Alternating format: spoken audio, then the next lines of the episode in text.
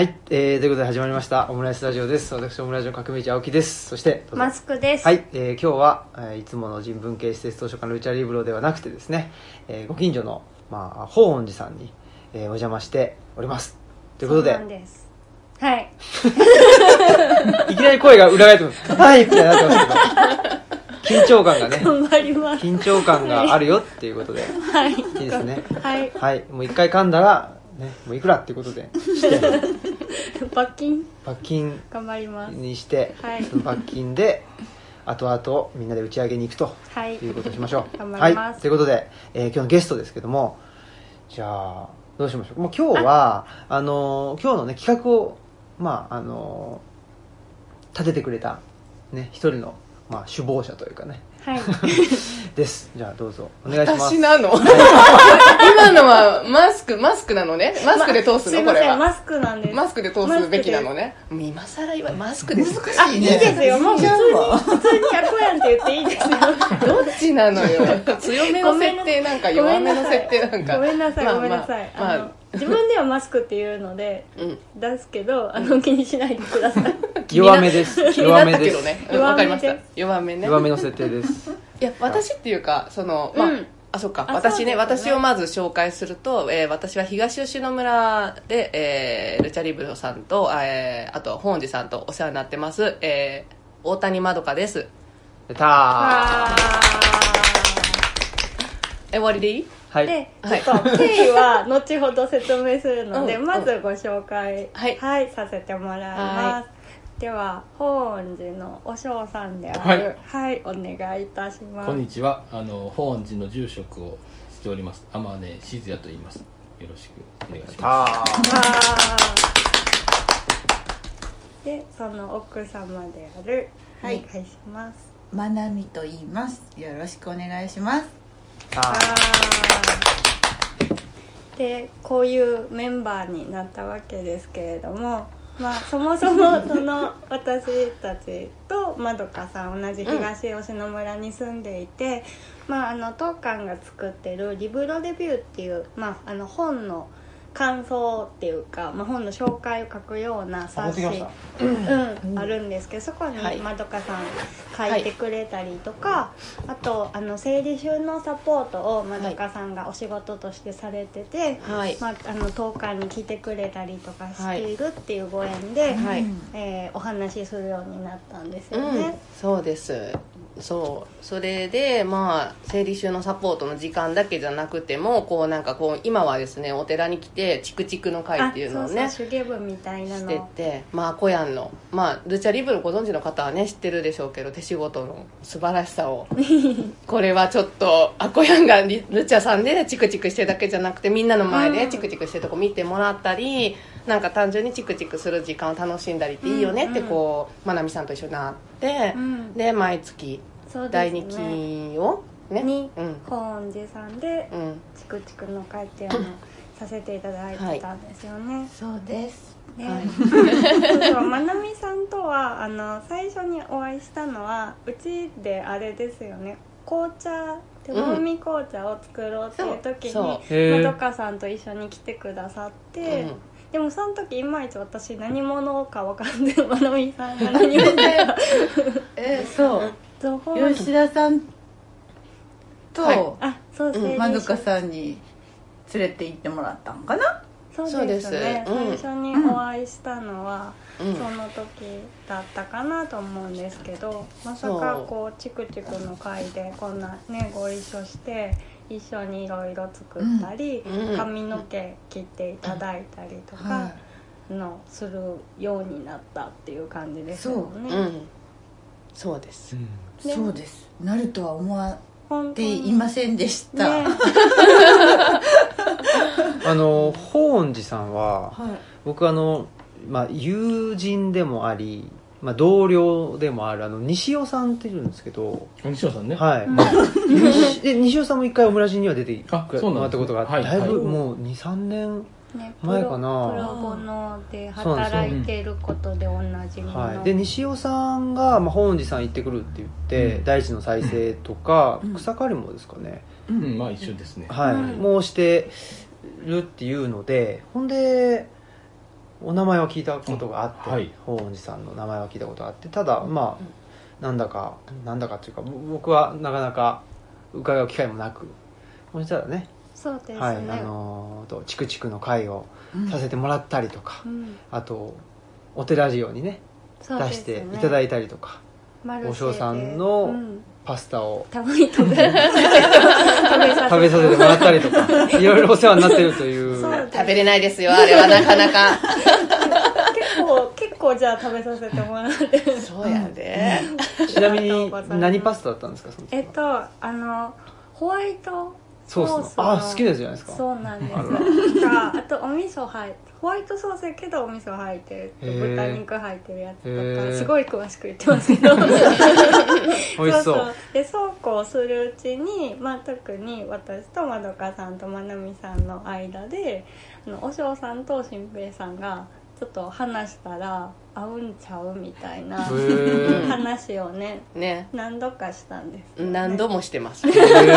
勝手に。ねそれはなぜそういう 話を何度も。いや私そのアコヤンと東吉野村で一緒だから、その一緒に車乗って行こうよみたいなチクチクの会の時とか、うん乗せてねもらってて、でその車の時間とかでもしょっちゅう話して。てそうそう。やっぱり合うんじゃないかやっぱり合うんじゃないかってなってて これはもうね。ね絶対絶対そうだみたいなのがうん。高まっていってて、そうそう。そうそうそう。なんかこうなんでしょう。けんまあ新平さんは研究者なわけですけど2人とも研究者気質っていうか割とそのパスタとかも、うん。なね。なんか突き詰めてる感じがあるというか。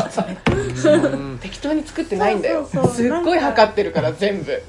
なんかそれがなんか実験を繰り返す量とかを？ような全部測ってます。それすごいですね。う。ん最近もうあれやでえでもそれもなんかあの適当じゃなくて多分すごい自分の感性をこう、うん。あの時食べたこんなんが美味しかったから多分レモンとかちょっと絞ってくれたりするんですけどその量とかも雑じゃないんですよ。なんかこの量みたいな感じのが入ってる実験を繰り返す研究者みたいな。が好きなんです基本的にそうですよね。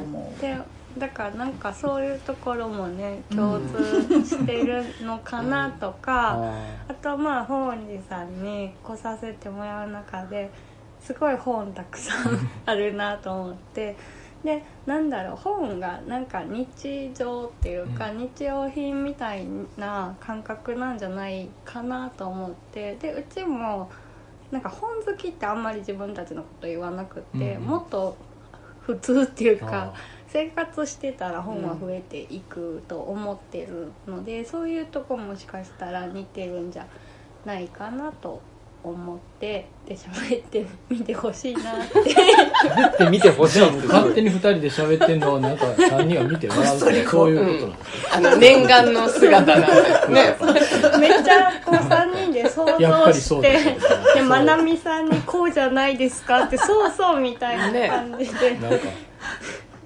動物園のあれ。本当ですねちょっと言い方。偽物感が。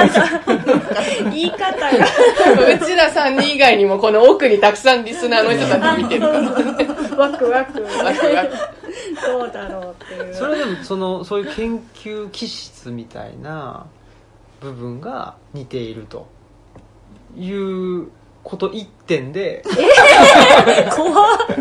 怖い。急に。急に。どうしようゴンゴングゴング鳴ゴング鳴らそうか。ゴング鳴らしいやなんかいやなんか他にもあるんかなと思って。なんかもうちょっとなんていうのほらなんかなんていうかなそういう何しそういうのってなんか物事に向かう姿勢じゃないですか、はい。それ以外にもなんかあるんですか？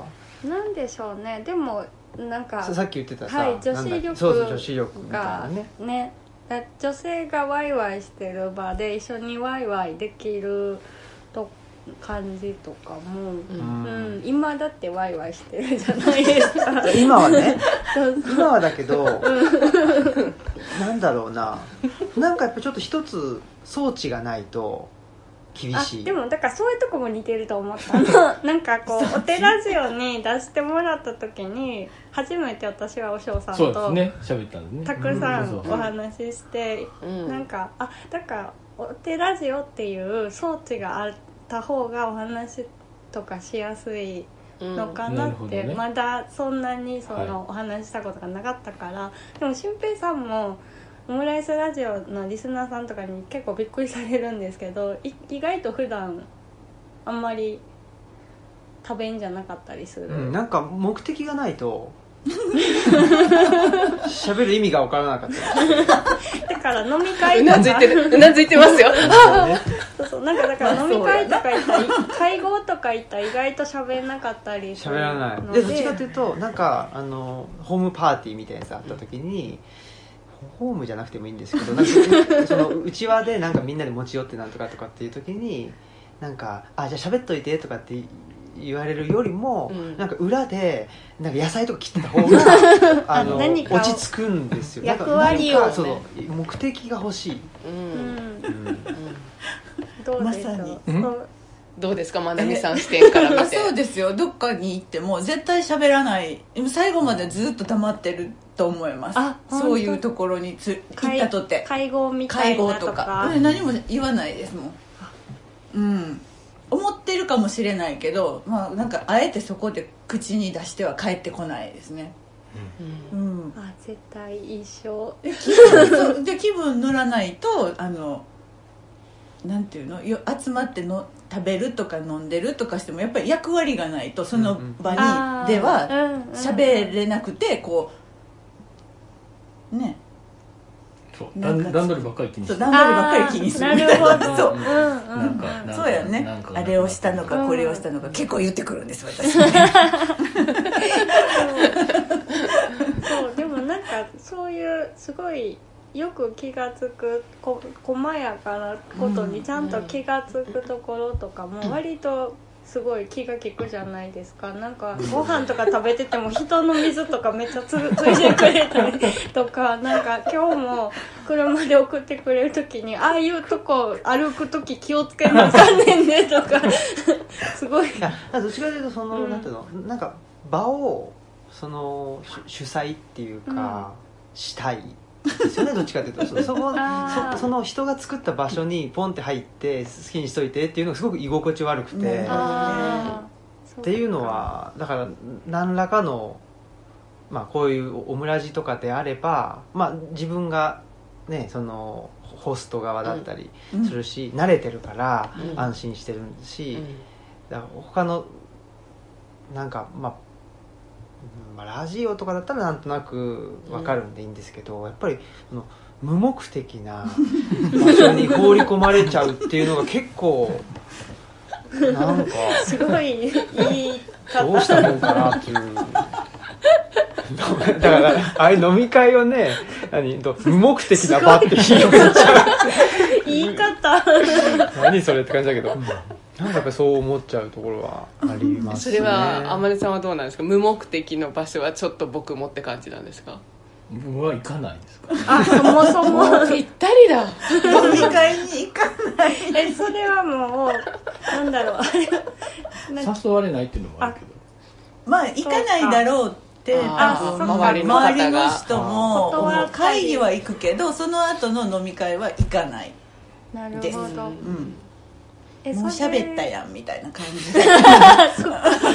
もうもう もうええわって。そうでもないんやけどね。あそうでもないの。はいごめんなさい。えでもそれはその昔からもう早めに気づいてそうだったのか、それともその行ってみるけどあんまりこうそこにマッチしないって感じてもうやめたのかどんな感じなんですか？うーんまあ若い若い頃は本当にんあの時間の無駄と思ってた。おおまあもっと仕事もしてたし、まあ、じずっと自営なんでまあ,、あの逆にサラリーマンの人はいいよねみたいなこう。うん。そういう感覚でまあ自分の時間やし自分で大切にっていうこと。まあだからねそのうん。そういう関係で飲みに行ったりはまあしてたんですけど、うんうん。基本的になんかともまず友達がいない感じ。仕事仕事の関係の付き合いはあるけど友達がいないっていう感じやから、うんうんね。あとはまああの奥さんと。友達だから。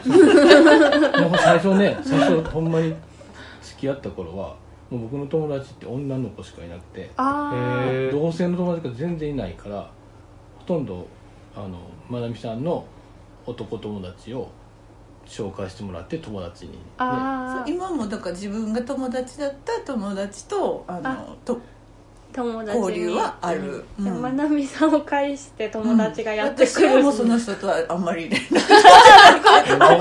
女の人ばっかりやったね。もそうなんだ私も逆になんか友女の友達ってす少なかったかもしれあない。本当ですか、うん。そっかそっか。じゃあお互いが友達でもあるってういんううん。感覚、友達ですよ私たち多分。誰、ねおた私も友達に、こう友達ってどういうふうにくくっていいんか私あんまり分からへんのですよ。ああそうか。そう言われてみたらでもうん。何なんだろえいっぱいいるやんって言われて確かにたくさんの人ねここに来てくれるし、お友達になるんやけどとどういうくくりで友達って考えていいのうか私わからない派なんです、これでも今のお話だとその何今あとむ 無目的。すごいニヤニヤして言うやんそれ言う時。もう大好きなテーマなんやな。もう掲げたら。じゃあ今なんか何やろそそのいや無目的ってめっちゃ大げさだなと思って自分で何その言い方って 思いつつだけど。合理的いやそうそう。だから無目的な時間を共有できる人は友達かなっていう気はしますね。仕事仲間ってやっぱり目的があって付き合うじゃないですか、うんだからなんかそんな気がしていて。そう確か静かに親指を立てる。素晴らしい自分で言った5文字を自分で回収して素晴らしいゴールに。なんかそんな気がするけどでも女性の友達って僕そんないない気がしてて。うん。まあ僕もでも友達少ないか。えーそうかな。でも比較的男性が多い気がするなでもだなんかだってオムラジ出てくれてるのも男が多いあまあそうそれはそうですね、うん。ほ本も対談相手ほとんど男男性がい多ったんで。いんですけど、うん。そそもそもなんかそのなんで友達は 女性が多かったんですか？話が。いや基本的には僕もずっと大学からひ一人で仕事してたんでもう仕事の相手ってだからまあお坊さんするする前とかお坊さんしながらやってたんが IT の仕事やったんで、うんうんうんで僕の頃ってまだほんまに IT のはじ初めうん。駆け出しやったんでそうなるともう仕事の相手って結局もうなんいくつも上の社長さんとかそんな人が多いからあんまりそのなんていうかな友達って呼び合えるような関係あにうん。はならないしそうですよね。でやっぱりなんかそういう世界にこう仕事してると同級生の子らに対してはちょっと自分は違うみたいなこうねちょっと意識が芽生えるじゃないですか、うんうん。そうなると逆になんかそなんかテニスサークルだとか言って、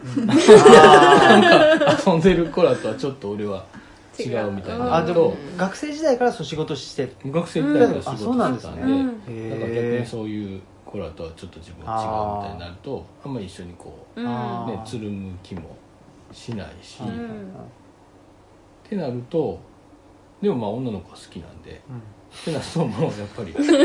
今答え出ましたよ 今。まあ何回言って それだと。まだ続くみたいです今ちょっと答えちょっと出ました。そうそうですね。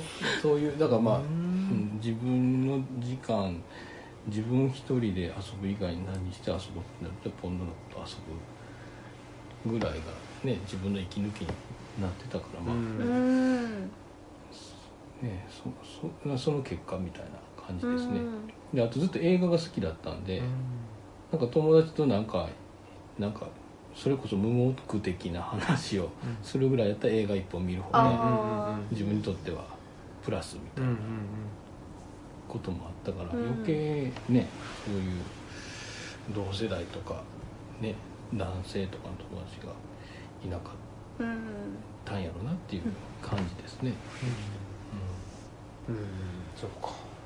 でもじゃあ結構早くに自分にとってなんか合ってることとか心地いいことがこれだっていうのがはっきり分かっていてでそのように暮らしてた。いやでもねじゃなくて、はい。その僕らの世代ってもう常にやっぱり競争社会やあったんですあ、ね、うん。でえっとまあもちろんだからもうねそれこそ早い人は小学生ぐらいからどこの大学にああ、うんそうですよ入るんだとね。でどこの大学に入るから、えっと、大学就職もいいとこに行けてみたいな、もうそのすごい競争がずっと続いてたんで。で、うん、と僕自身も、まあ、だお坊さんになるのを決めたんが大学入ってまだしやったんで、うん。そうなるともう。その競争レールからはちょっともう外れるじゃないですか。外れるけどでうん。もその成功し成功しないといけないみたいなその脅迫観念はすごいこうもうなんか時代の影響とかでうん。すごい持ってたから、じゃあ自分はどこの世界で成功もまあ言ったらいい大学には入れたんですけど、うん。でもいい就職先には行けないってなった時にじゃあ自分はどの分野でじゃあ成功を目指せばうん。いいのかみたいになった時にやっぱりなんて言ったらいいのかな。うんとうんと一瞬やっぱり研究なんか、まあ、親が教師やったりもしたんで研究者は憧れたことあるんですね、うんうん。勉強好きやったんで、うん、でも、うんと、なんか、まあ、それをしながらそのコンピューコンピューターはだからやっぱりその時代はもう自分の思ったことがすぐ形になるから、コンピュータうんうん。ーすごいやっぱ面白かったうんですね、でやっぱり自分のなんかこんなこうしたらこうなるがすごいあったから、まあ、楽しくやってたのとでそういう中でその成功っていう、まあ、時代のちょうどコンピューターとかが一般の人に来たとこやったんで、まあ自分がその大企業とは違う成功を得る手段としてコンピューターの知識を持ってればそういうとこに行けるのかもしれないなみたいな思いがあったからあんまり好きとか嫌いっていうよりはそこにまあしがみついてうん。なんかやってたら成功が来るんじゃないかなっていう気持ちでやってたんでだからまあ多分今のそのまあその新平さんとかそう、まあ、一回りぐらい若い世代の人らに比べたらもっとちょっと重苦しいあ感じ。あの IT やけどすごい重い感じの時代の中でやってたか、まあ、好きな好きだから仕事とかっていう感覚よりはなんかこうあの競争からあぶれた人があの違う方法であの同じ成功を目指そうみたいな。あうん。なんかそんな中でこう20代は頑張ってたんでちょっとだから本当に友達とか遊ぶとかがあんまりこう、うん。じゃあもっともうううん。んちょっとどっか行っといてみたいな、もうそんなところじゃないっていうか。そういう感じ。そういう感じでだからすごいけん僕あの高校2年の時に高校2年か。栗本慎一郎ってはいはい。うんあの経済学そう経済人類学者の。はい。あのえっとパンツを捨てる猿っていうね、はい。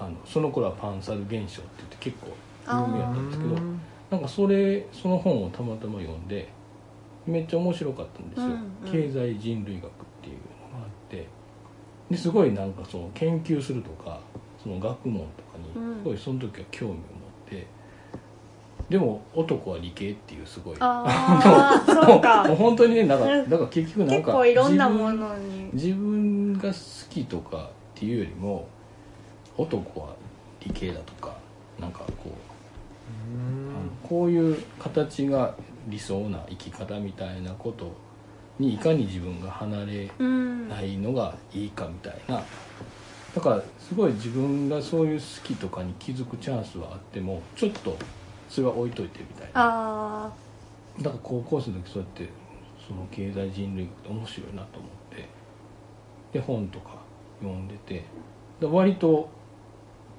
そのまあい一浪してるんですけど割とそういうふうな人類学とかの本とかも浪浪人中それこそ浅田明とか、うんうんあん。なんとかはちょうど時代やったんで、読んだりとか。ニューニューアカのグループですそうそうそうねだからあそこら辺は一通り読んだりもしててだからそこは研究とかで、まあ、あの頃はそのなんていうかなそういう精神論的なこととその科学とか脳科学とかがうん。こうなんかい言うねあのあ解そっちからも解明されそうなみたいなところがやっぱりあったんでやっぱりすごい研究にも興味持ってて最初は僕あの行こうと思ってた学部は理学部やったんですね。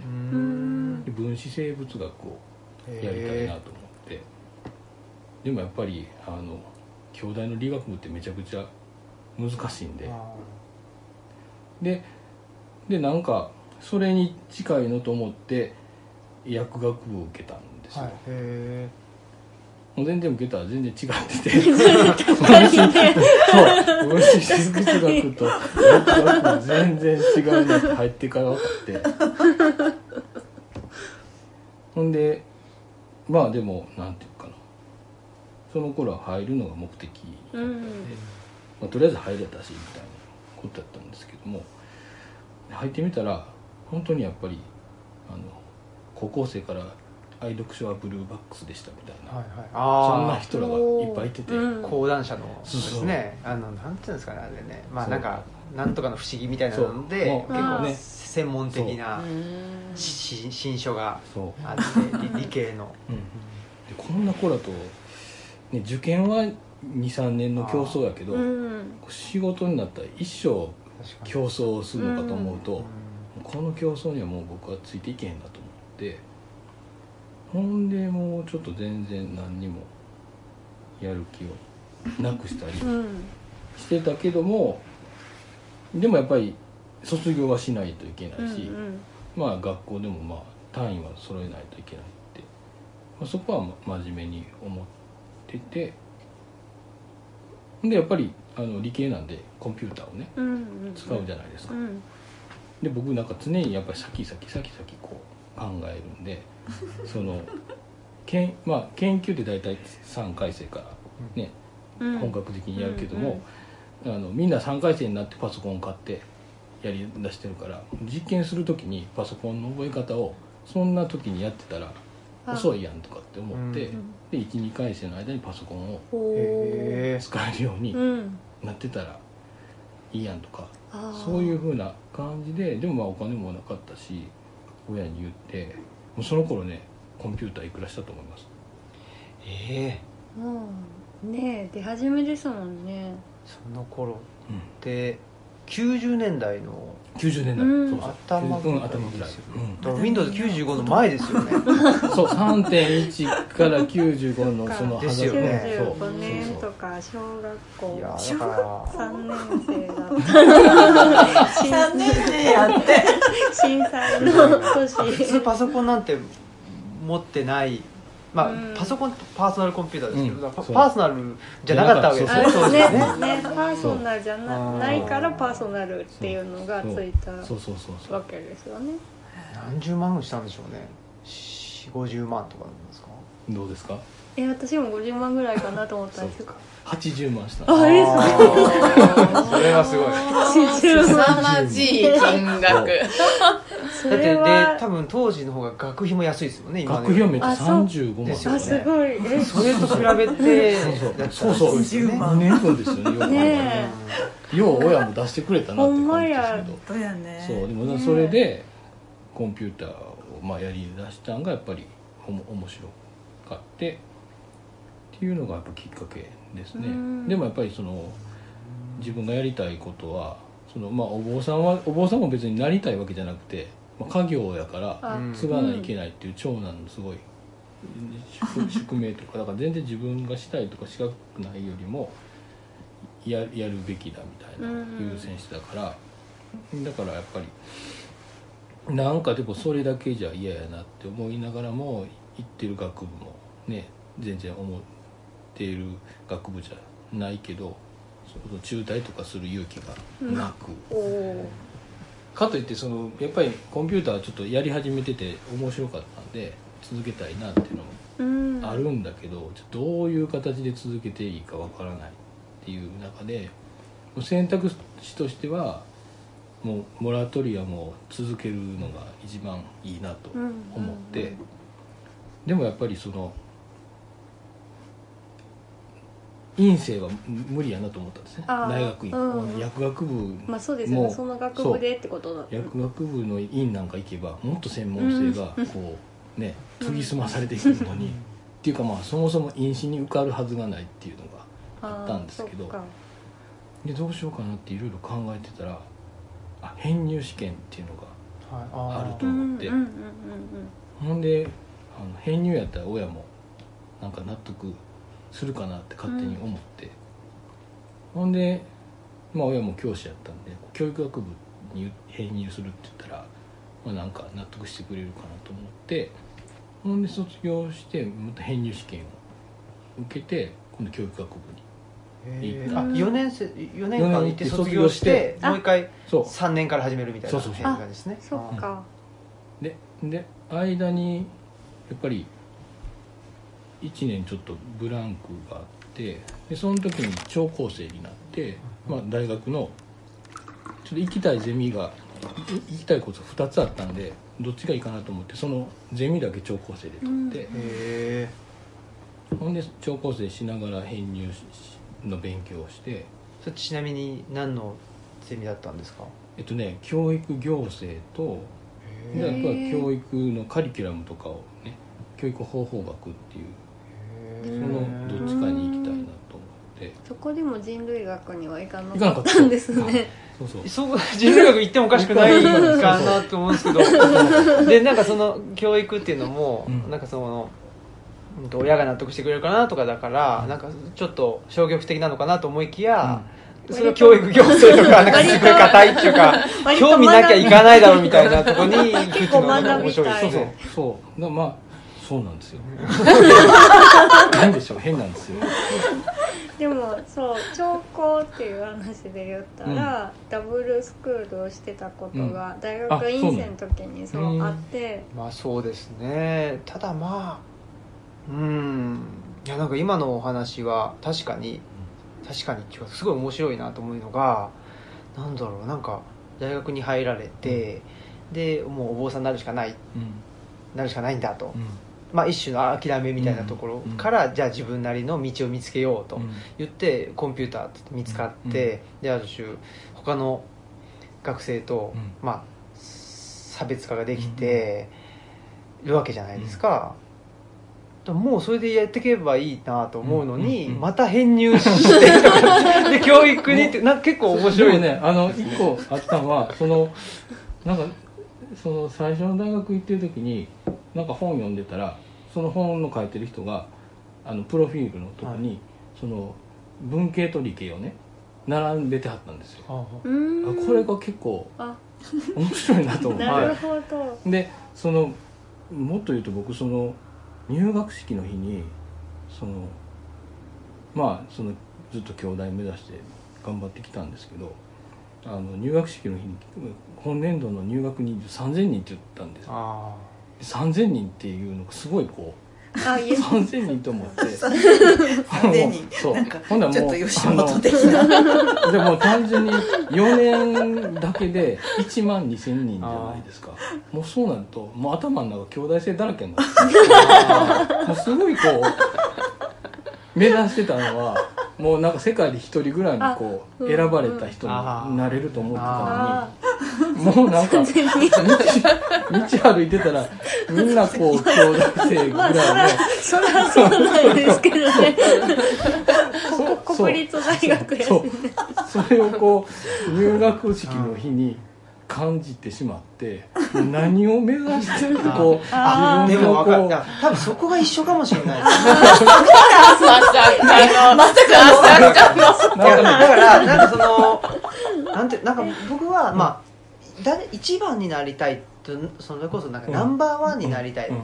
あいつを、うん。あいつよりも上にっていうのはないんですけど、うん。やっぱオンリーワンじゃないけど、にならないとダメだろうみたいなのはすごくうん。別に誰に言われたわけでもないんですけど、あったんで、だから僕研究したいなとかっていうのもそこですよね、うん。そのものすごいマイナーな研究分野のことを研究してる人って他にいないから、じゃあそれやったら、ねねあの他他にいない人になれるじゃんって思ったっていうのが、でそれがまあ僕の中ではあのなんていうかな、うん、面白い人。うん。面白い人っていうのはどこにもいない人っうん。ていうので僕はその研究をするかそれともその僕その当時、うんとえー深夜ラジオがすごい好きでうんで伊集院光っていう人がすごい好きだったので伊集院光さんに弟子入りしようとしうんしたりとか してたんですよ。え弟子入りはしたんですか？弟子入りは実際に。いやできなかったんですよ。言いに行ったら。言いに行ったけど、いやちょっとしてないんで。まあしてないって言ってたんですよずっと、うーん。弟子は取ってない取ってないんでって言って。うん。ででもなんだやっぱりなんそういうオンリーワンになりたいっていうのがあったから、じゃあどうすればいいんだって言ってお笑いのそれこそ舞台とか見に行ったりとかして、でもネタが書けなかったのね。うん。書けなかったんですようん。であこれはダメだとそうね。ネタがない無目的もいいとこやからに。何を見てほしくて舞台立ってそうそうそう。意味が分かんないと。なってでなんかけんその時にちょうど僕の、まあ、師匠にになる、うん、とあのエジプト学者の先生が赴任されてきて、その人が、えー関西の方から来来たんですね、まあ、と当時東京の大学に通ってたんですけどそんであこでその人がもうい明らかにおかしいっていうかそのひげもじゃだしサスペンダーだしで 見た目。そう見た目がね。おでかしい判定してる。そう関西弁だし。でいいやんか。それはいいんだけど関西弁だし。でなんかその古代エジプトっていうなんか今との世界と全く関係ないのにものすごいあの楽しそうにっていうかなんか分からんけどエネルギーしエネルギーを発している。これは研究っていう分野は面白いだろうって言って研究の方に入ってったっていうところがありますね。僕深夜ラジオの話していいですか？あとすごい何があるんですか？もう僕らの、はい。僕らっていうかまあ一緒には一緒にしたらダメですけどこれ一緒にしたらダメですけどあのインターネットないじゃないですか。うんないけど受験勉強し、はい。まあ、ずっとしてるから、もうそうなったらやっぱり勉強の友ってラジオああそっか。そう。でで僕もずっとラジオ あ。聞いてて。んでえっとその子はね越前屋京太っていう人。あ知ってます？はい、あのーあれですよね。探偵ナイトスクープのそうそはいはい。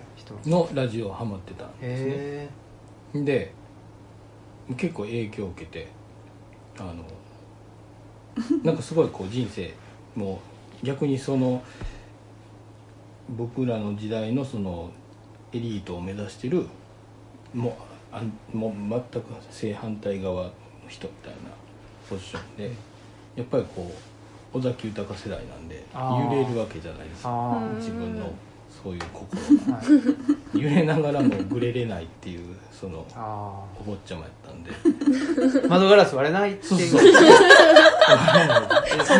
育ババイ育ちがいい。バイクを盗めないって盗めないそう。育ちがいいっていう。理性がね。理性があるからね。そう。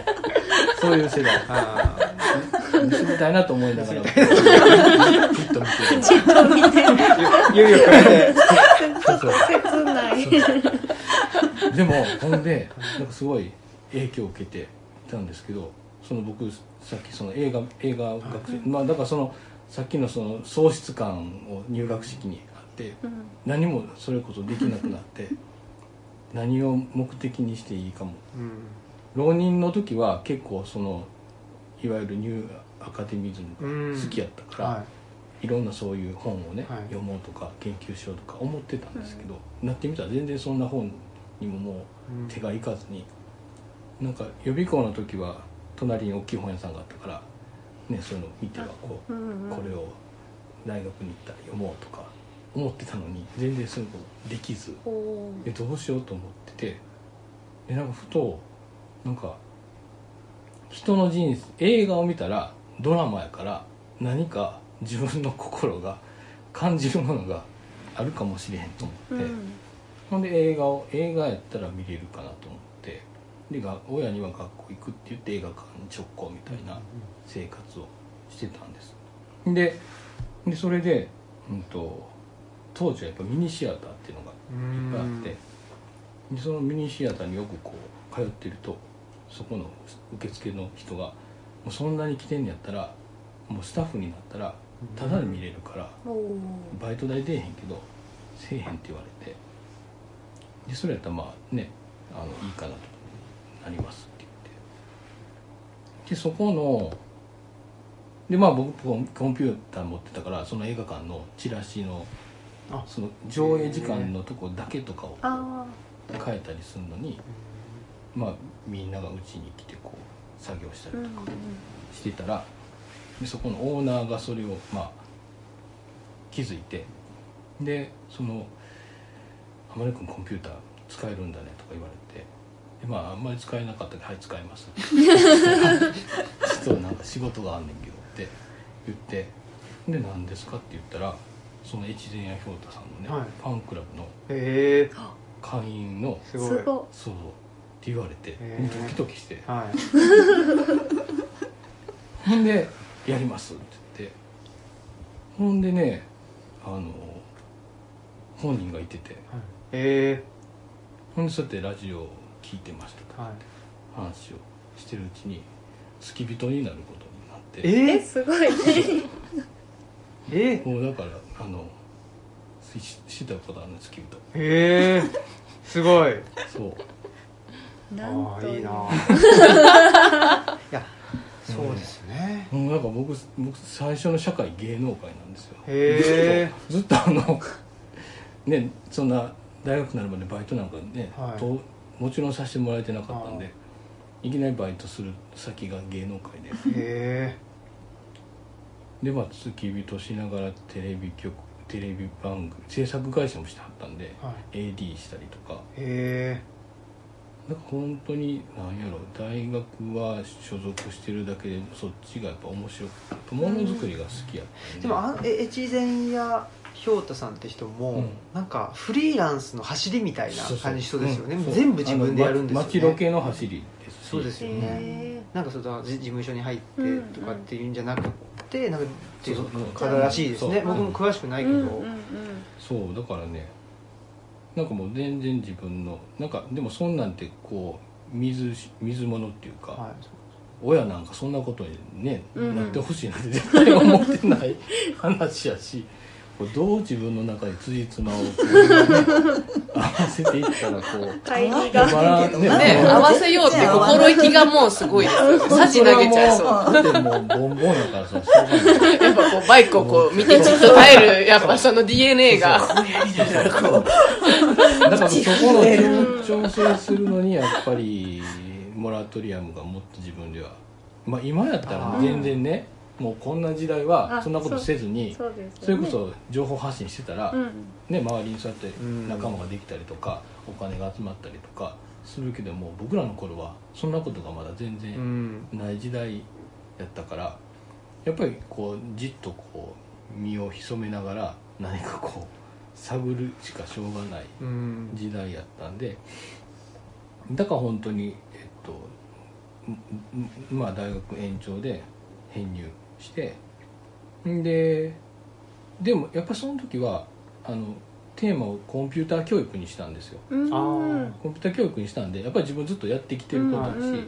よかった。なんかちゃんとややっとやっと初めて初めて大学不安だった。ね初めて大学の勉強が楽しいというかへえそうそう。になってほんでうんとでもやっぱ忙しいんでもう卒論のあのゼミのペースってあるじゃないですか、うん。中間発表はいがあってとか、ありま合宿してとか、うん。もう全然そんなん無理で合宿行きませんとか中間発表まだ終わってませんとか、でもう最後の最後はもう先生に「ちょっと僕のペースで卒業したいんで留年していいですか?」とかって言ってへで結局だから編入したけど5年かけて卒業してー編入後5年ですか？あ3年3年。あ三年。です3回戦4回戦。5回戦、あうんうんそう。ほんででもその時にやっぱコンピューターそのコンピューター教育のカリキュラムとのなんとかみたいなことをテーマにしてたんで、はい。参考文献っていうのが基本的に新刊とかなんですよ。あほんでもう大学の世界でいくと啓蒙書が多すぎるとーかあ。なんかねそっか。その普通のその教育やと教育学っていろんな教育学者の教育学のうん。なんとかとかみんなしてんのにはい。一人だけそうやってこううん。なんかやってて。ほんでまあ先生と揉めはしなかったんですけどだってこう今目目先の時代で今起きてることやからそうん。んなねまあ本まだ手探りだそうですから新しいところ無理やんみたいに思ってるけども大学としてはやっぱりこうすごい長い歴史の中のいろんなこう教育学のね蓄積の中の何かこう新しいうんとかいうことを言われてもうそんな何年もかかるようなことは僕は別にやりたくないなと思ってでやっぱり自分って教育しあの研究者よりもまあリアルなそのい現世の、うんうんあの殺伐としたこう現実世界で、まあ、最先端のことをやってる方があの向いてんねんなっていうことに気づいてでなんかこのモラトリアム生活を終え終えることがへいろんな。ーでも4年間大学に行っ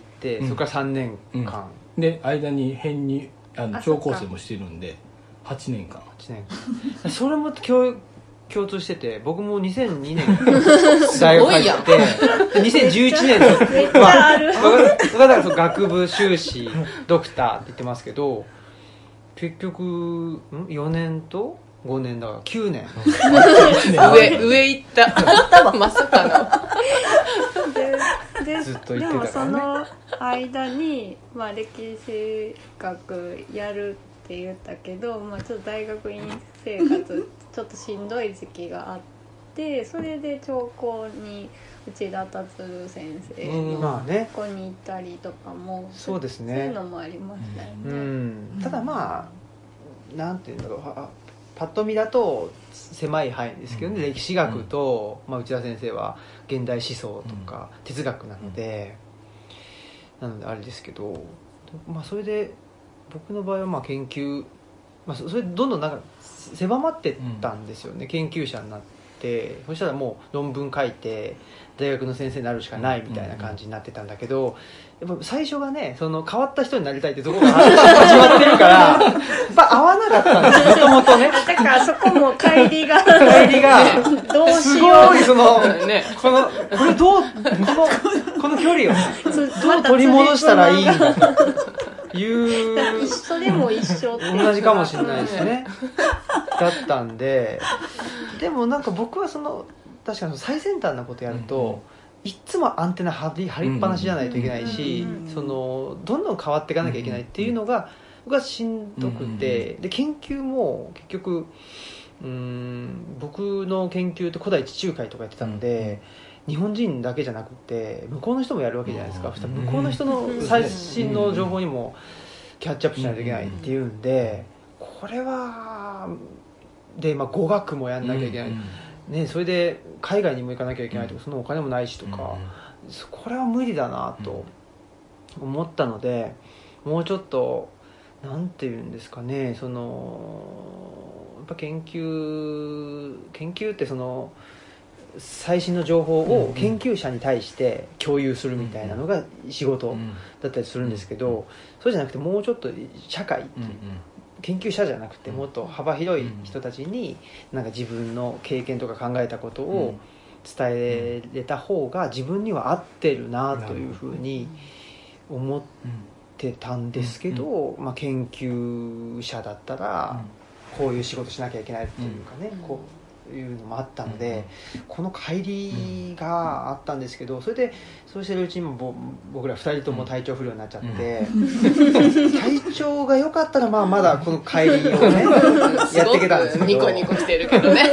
なったなったぐらいな感じでニコニコしてる。でもちょこれは無理だっていうんで、この乖離を埋めるためにはどうしたらいいかと。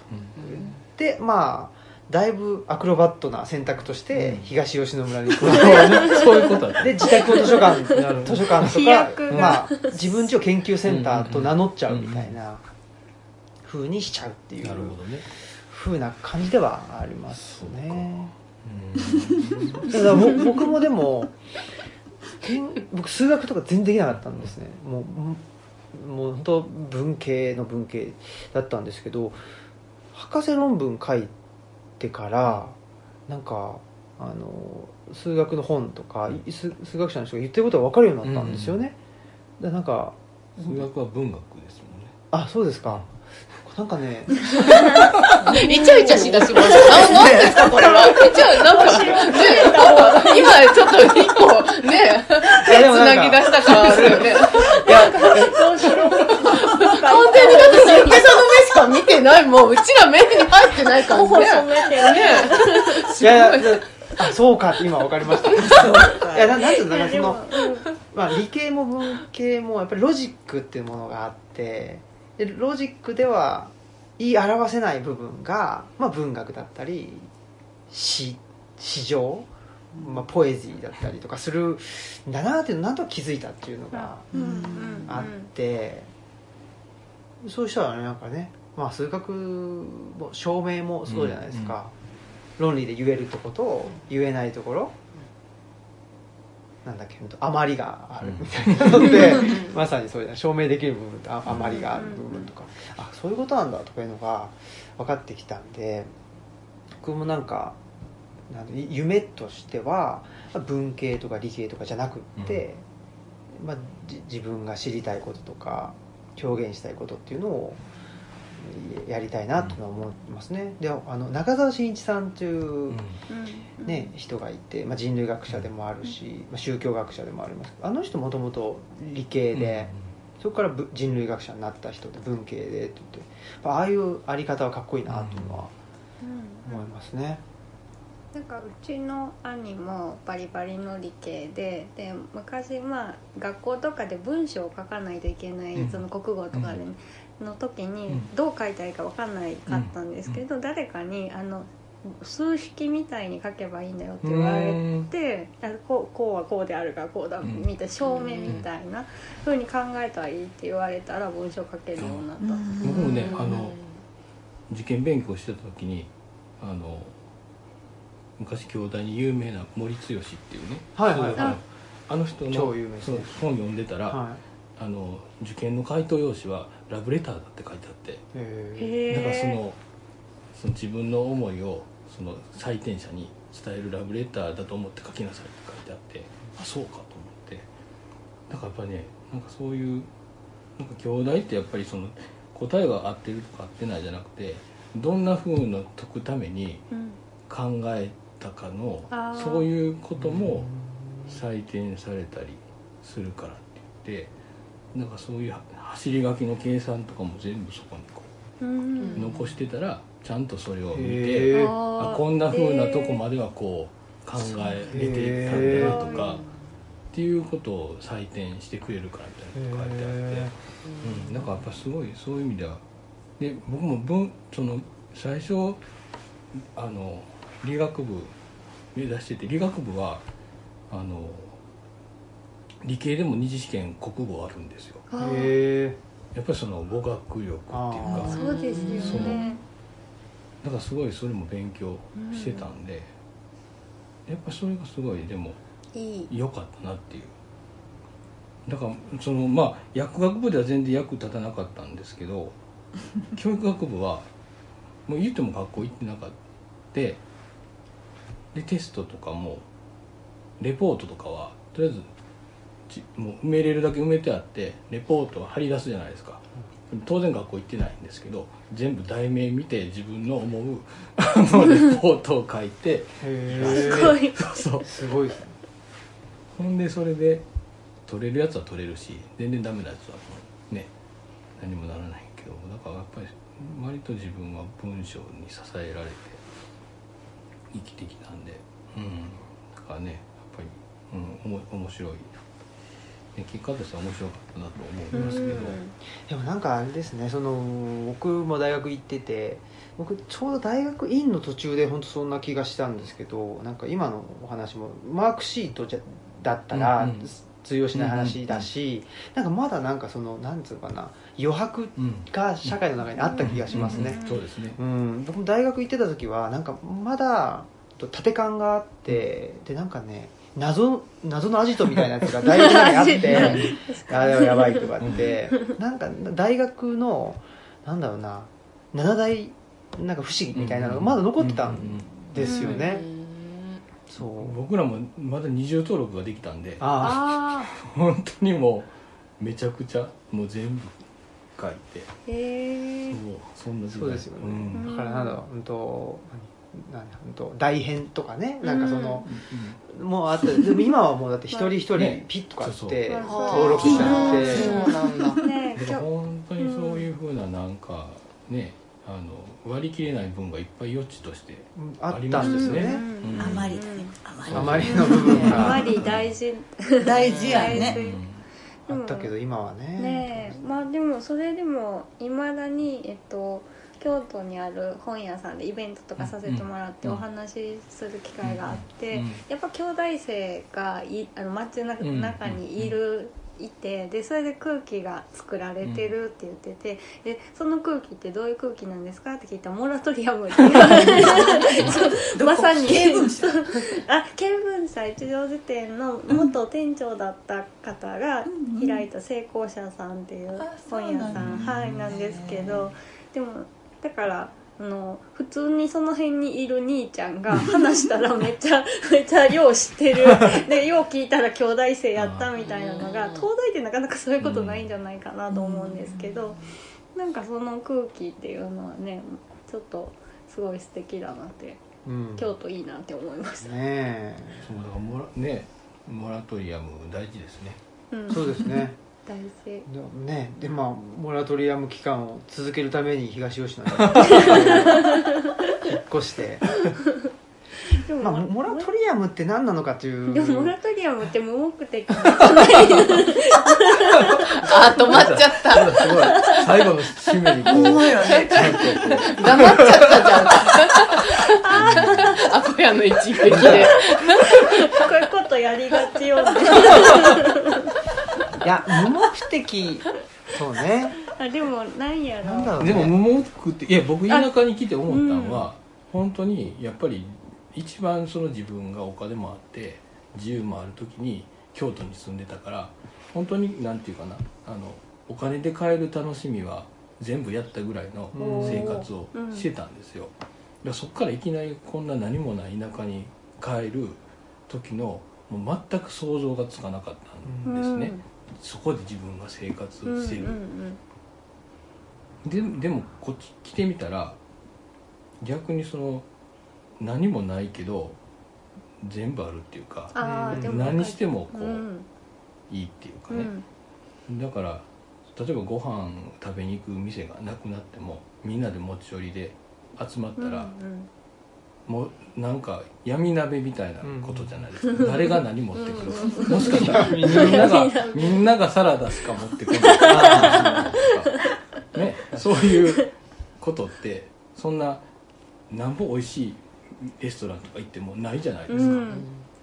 なんかそういう意味ではそういう楽しみはなくなったけど違う楽しみがこううん。あるとかっていうことでいくとやっぱりあの何もないけど何でもあるみたいな、いう気がしたんで、うん。その今言ってあるモラトリアムっていうのも結局余白だけども、うん。そこにはいろんなこう可能性がうんうんうん。うんあるから、うん。うん、いいことじゃないかなっていう。う、ん。じゃあよ余白。無目的って言うとあれやけどもその無目的じゃなくて、まあね。無どこから取り直したらいいのぐらいな感じ。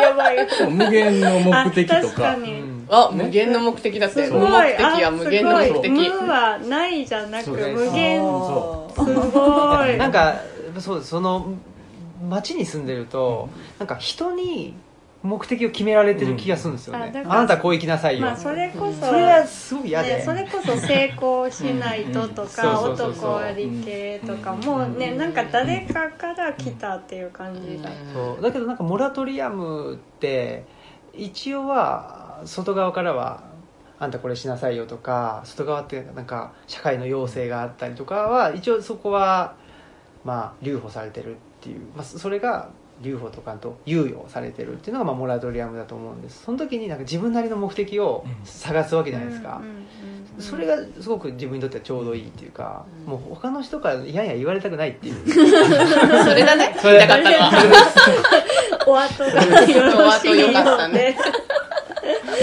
俺の気持ち。出てきましたね。よかねったです。じゃあちょっとえそろそろエンディングに行きたいと思います、はい。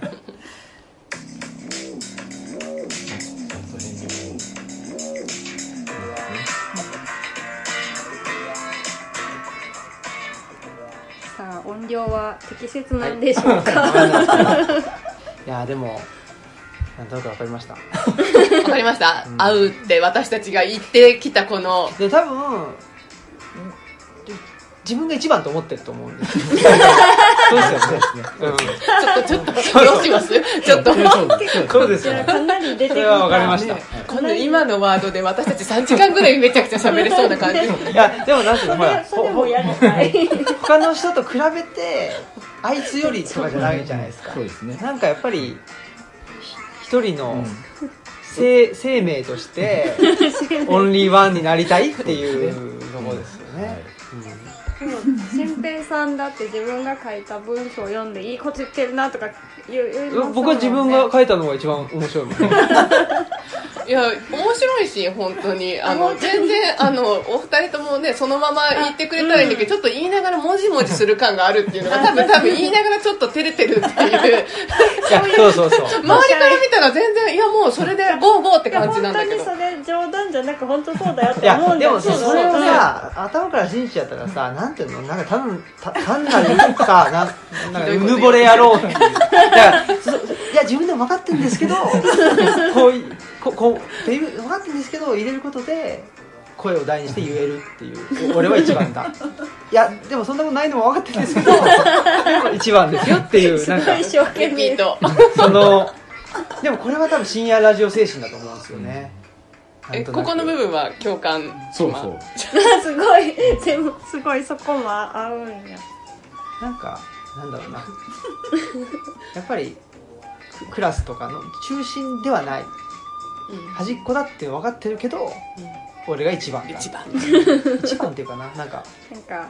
オンリーワン。そうそう、うんオンリーワンだ。俺が一番面白い、うというとこですかね 思惑は皆さん当たりましたか？うん。そ思った以上こまで一緒か。思った以上。ん思った以上以上ね。